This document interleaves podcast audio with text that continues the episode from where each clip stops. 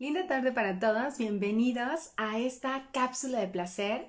Ahora sí que doy unos minutitos para que se puedan conectar porque tenemos un tema súper interesante, la cruda realidad de la infidelidad y cómo nos impacta en la sexualidad.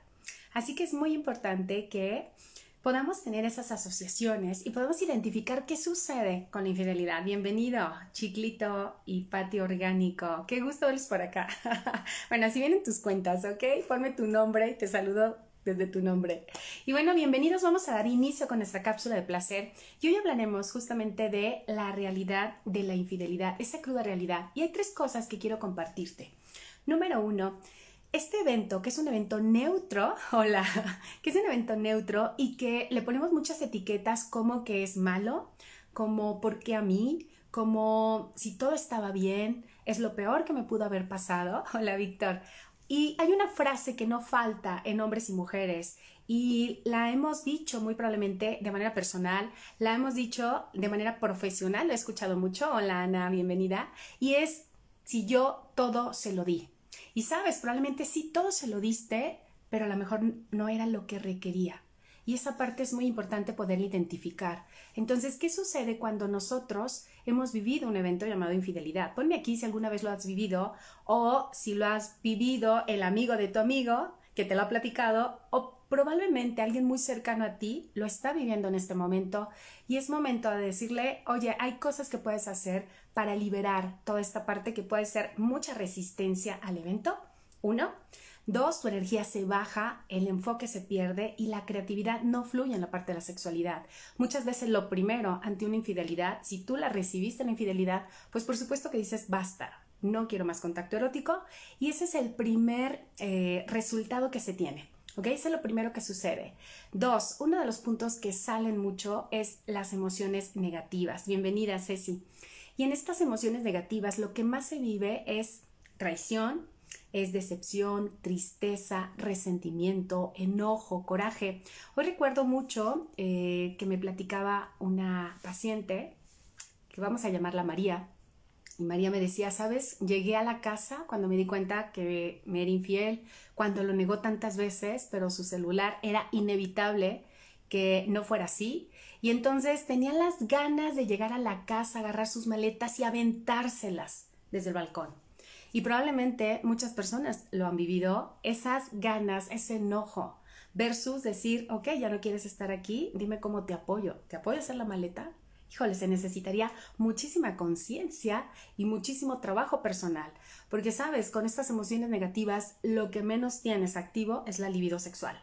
Lo que menos quieres sentir es placer, quieres resolver esto que te está generando resistencia, que te está enojando mucho. Bienvenido, Mario. Y entonces esta parte es importantísima. Número uno, a la, a la, infidelidad le ponemos etiquetas de que es muy malo y desde ahí mucha resistencia. ¿Y cuántas personas te dicen, o a lo mejor tú mismo lo has dicho, todo lo perdono menos una infidelidad?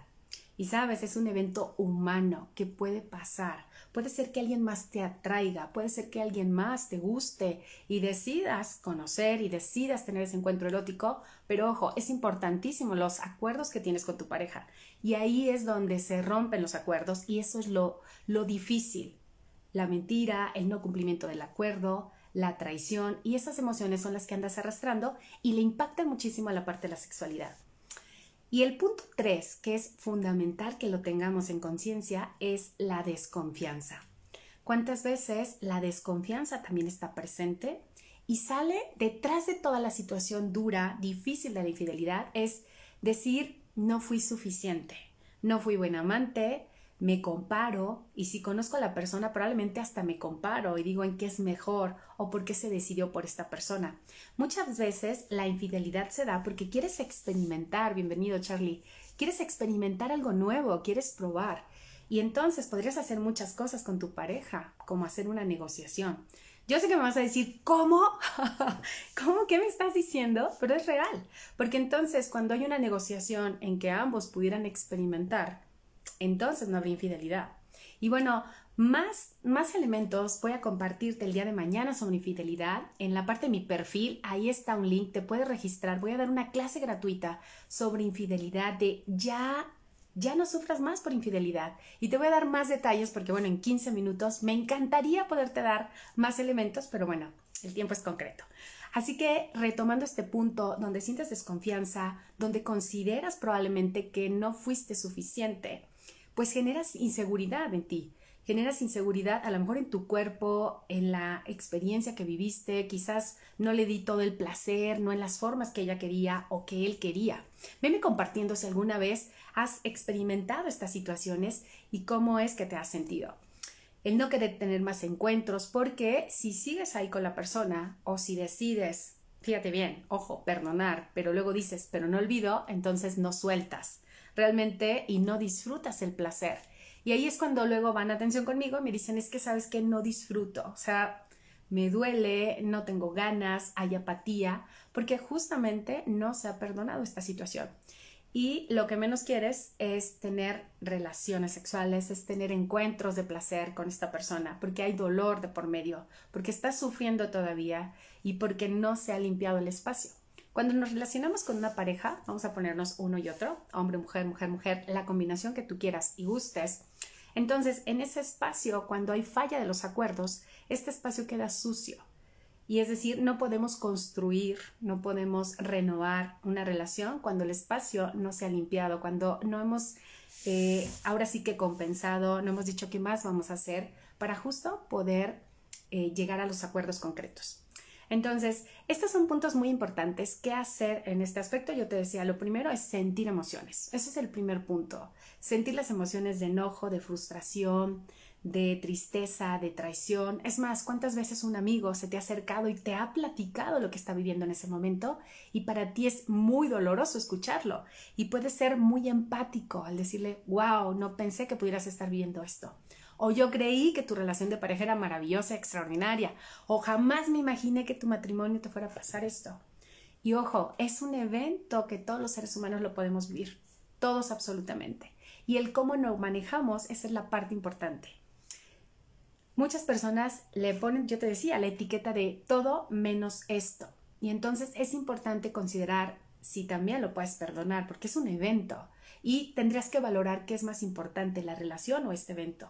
Pero si este evento puede más con todo lo que se construyó, pues obviamente tú ya tienes la decisión. Pero si hay aún hay manera de hacer negociaciones, de perdonar, de dialogar y de valorar qué es más importante, se podría trabajar, por supuesto. En mi experiencia profesional y personal, considero que eh, sí una infidelidad puede darte para crecer más, más todavía el nivel de relación de pareja, sí, sí puede funcionar.